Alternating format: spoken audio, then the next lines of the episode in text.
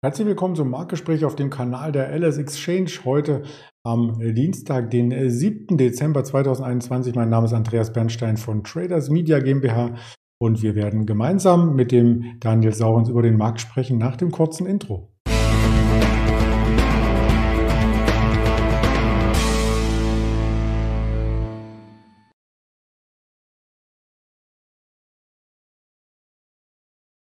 Der DAX nimmt weiter Fahrt auf. Wir haben den ZDW-Index heute Vormittag schon bekommen und es gibt Änderungen beim Sentiment, vor allem in den USA.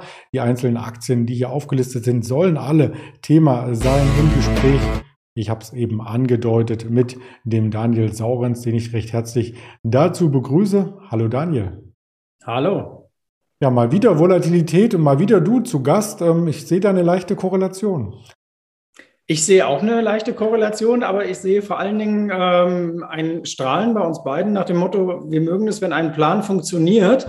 Und der Plan Wohler hat ja einmal mehr funktioniert. Also äh, wir waren äh, in den letzten Tagen ja Wohlermäßig auf Jahrestop, äh, sogar ein bisschen drüber gelugt. Und das ist ja für den Antizykliker das Zeichen, bau die Absicherungen ab und geh long in den Markt. Und genau das hat ja äh, wieder mal hervorragend funktioniert. Ähm, der DAX hat noch nicht mal diese 14.800 und ein bisschen was von vor einigen Wochen gesehen. Nein, ein Stück oben drüber sind wir schon abgedreht. Und vor allen Dingen den Washout am Freitag in den USA, den hat man einigermaßen ähm, schadlos überstanden. Ja, und jetzt sind es statt 1200 Punkte zum All-Time-High wie vor drei Tagen, äh, nur noch 500, denn wir sind schon wieder bei der 15, Entschuldigung, 600, wer rechnen kann, denn wir sind schon wieder bei der 15,7 angelangt. Also es geht zackig nach oben. Mhm. Und äh, wie die Volatilität dreht auch immer das Sentiment. Wir haben öfters hier schon vom Fear and Creed Index gesprochen. Der stand am Allzeithoch vom DAX bei 86, habe ich mir notiert. Im Tief dann am Freitag sogar bei einer 20 und nun wieder bei einer 25 und da scheint das Pendel in die andere Richtung zu pendeln.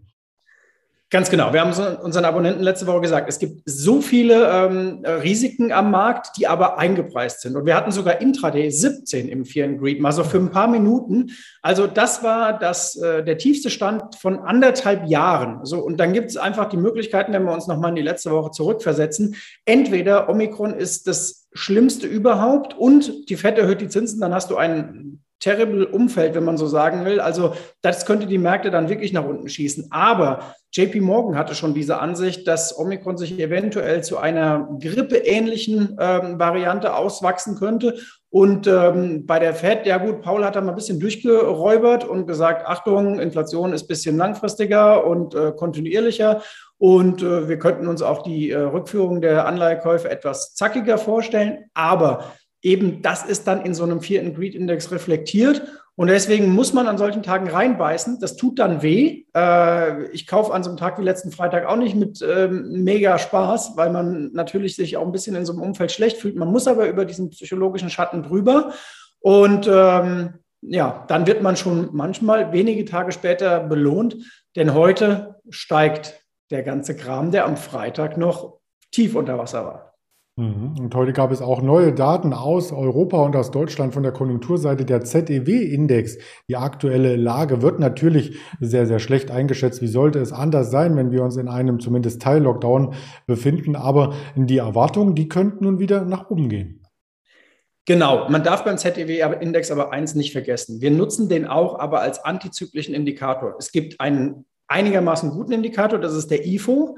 Und es gibt den ZDW. Und beim ZDW werden eben primär Finanzmarktteilnehmer befragt. Naja, und wenn der DAX von 16,3 auf 15,1 fällt, was glaubt man wohl, wie dann der ZDW ausfällt? Also nicht gerade begeisternd. Und vorher war es ja auch schon jetzt na, manchmal ein bisschen äh, schwieriger. Und äh, der zeichnet sich dadurch aus, wenn es gekracht hat, ist die Stimmung im ZDW schlecht. Das muss man dann aber wirklich auch einordnen und interpretieren wissen. Ähm, beim IFO ist das anders, wenn man da zum Beispiel dreimal in Serie so einen rückläufigen IFO hat oder auch wenn die Frühindikatoren da schlecht sind, dann kann man schon sagen, hm, das kommt dann in der Regel auch äh, in der Wirtschaft an. Und das ist dann eher ein vorlaufender Indikator mit leichten Einschränkungen. Aber der ZDW ist eher nachlaufend, das muss man auch sagen.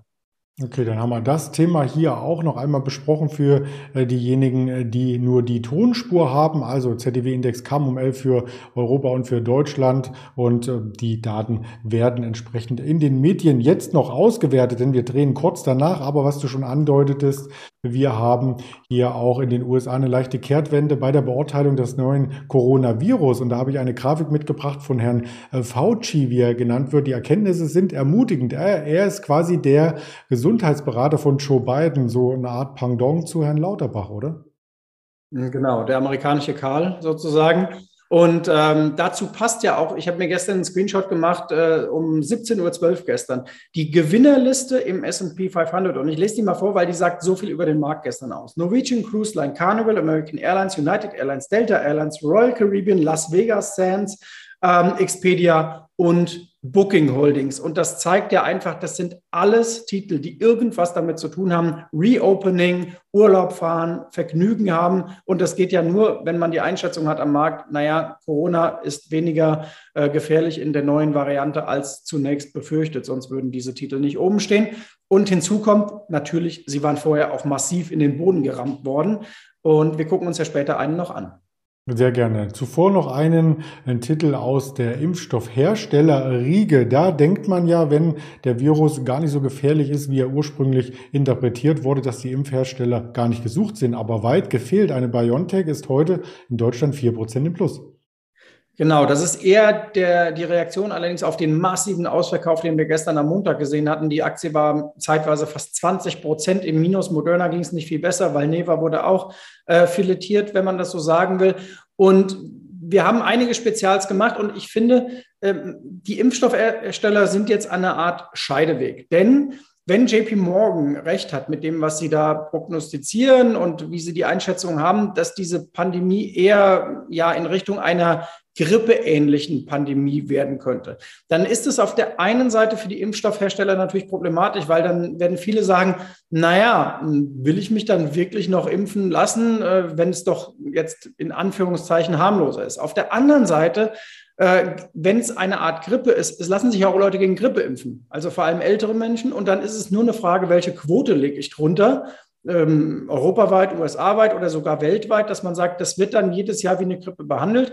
Und da lassen sich dann vielleicht wirklich eher die Älteren oder die Risikogruppen impfen, aber die dann auch in einer gewissen Kontinuität. Und ich glaube, diesen Marktpreis, sozusagen Moderna, BioNTech auf Szenario einer harmloseren äh, Corona-Variante. Dieses Level sucht der Markt sich gerade und das ist nicht so einfach zu finden. Und deswegen werden wir die Volatilität auch weiter äh, dort sehen. Und äh, dazu geht ja auch noch, dass man auch noch einschätzen muss, naja, wie viel ist denn jetzt von den Regierungen eigentlich schon fix abgenommen? Quasi müssen die die dann vernichten, die Dosen, wenn sie nicht verimpft werden oder wenn die Leute nicht mehr wollen? Sehr viele Fragen, klassische Umbruchssituationen bei einem Spezialgeschäft. Und wir haben es ja hier an dieser Stelle vor ein paar Wochen auch schon mal angesprochen, das KGV von BioNTech. Im Grunde ist es ja so niedrig, dass du sagen musst, die Aktie muss ich mit der Schubkarre einladen. Aber das ist natürlich, dass dieses KGV nicht planbar ist, jedenfalls nicht auf fünf, sechs, sieben, acht Jahre hinaus, sondern nur auf der äh, kurzen Sicht erstmal existiert in dieser ähm, Niedrigkeit. Und planbar ist es auch bei dem Urlaub recht schwierig, wenn es immer wieder eine neue Corona-Variante gibt. Wer weiß, ob Omikron äh, jetzt hier schon die letzte war, aber du sagtest bereits eingangs, es waren einfach die größten Gewinner gestern. Deswegen schauen wir uns da auch nochmal äh, zwei Aktien aus dem Bereich an. Zum ersten die Carnival als Vertreter, da geht es um Kreuzfahrtschiffe. Ganz genau. Also klassische Story, das waren ja diejenigen, die auch viele Kapitalspritzen brauchten mit Beginn von äh, Corona. Eine Cineworld ist weltweit auch noch so ein Beispiel, eine Aktie, die gerade ihren Boden testet. Warum? Kinobetreiber, Kreuzfahrtbetreiber, die, da lag das Geschäft brach. Und ähm, ja, das ist klar. Gute News zu äh, einer harmloseren Corona-Variante sind gute News für Kreuzfahrthersteller, Casinobetreiber, all die, die auf Vergnügen aus sind. Genau, das wird auch gebucht, so eine Kreuzfahrt. Da schaltet sich dann zum Beispiel eine Booking dazwischen, die ist gar nicht so arg gebeutelt worden. Ganz genau. Booking ist ausgesprochen spannend, auch äh, einer unserer Favoriten neben der Airbnb. Und äh, da, da gab es am Freitag aber den äh, schönen äh, Dive nach unten, so will ich mal in der Reisesprache bleiben. Und äh, da war die sehr günstig und gestern dann direkt wieder die Reaktion nach oben. Warum? Booking hat eine extreme Markenstärke Und äh, das ist ja auch einer unserer Ansätze, die wir verfolgen, starke Marken und die findet man bei Booking und deswegen war die auch vorher schon sehr gesucht. Also das ist jetzt keine Aktie, die äh, kursseitig am Boden liegt, ganz und gar nicht. Das kann man auch vom nächsten Vertreter nicht behaupten, denn auch in der Krise wurde die Aktie gesucht, die Coca-Cola, wenngleich, wenn jetzt wieder vielleicht Festivals irgendwann planbar sind, dann dürfte es auch nochmal einen weiteren Auftrieb geben. Ganz genau. Das war auch oder ist auch der Gedanke. Deswegen habe ich sie nochmal mit reingenommen. Die war auch gestern sehr, sehr stark im Markt und äh, auch der Markenansatz und du sagst es schon, Festivals und so weiter. Und das ist auch fast schon ein Cliffhanger für uns mal für die nächste Woche, vielleicht die AB InBev nochmal reinzunehmen, denn die hängen da ja noch viel mehr dran, äh, gerade wenn es um äh, ja, Bier, Alkoholkonsum auf Festivals und so weiter geht oder Restaurants. Und äh, dann könnten auch die wieder mehr gesucht sein. Gucken wir uns vielleicht nächsten Dienstag mal zusammen an. Ob wir den Cliffhanger dann davor haben oder danach, wenn wir uns das anschauen und vielleicht die Getränke mit, das lassen wir einmal so dahingestellt. Ein Wert äh, wollen wir noch aus dem asiatischen Raum mitbringen, denn die Erholung, du sagtest es eingangs, ging ja rund um den Globus und dann nehmen wir nicht etwa eine Alibaba oder JD, die hatten wir häufig genug, sondern diesmal die Baidu. Ganz genau. China-Aktien im Sentiment, also schlimmer geht es kaum, wenn es einen Fear and Greed China gäbe. Äh, den gibt es meines Wissens nach nicht. Ich glaube, der wäre nahe der Eins. Also da wollte wirklich keiner ein Stück Brot mehr letzte Woche.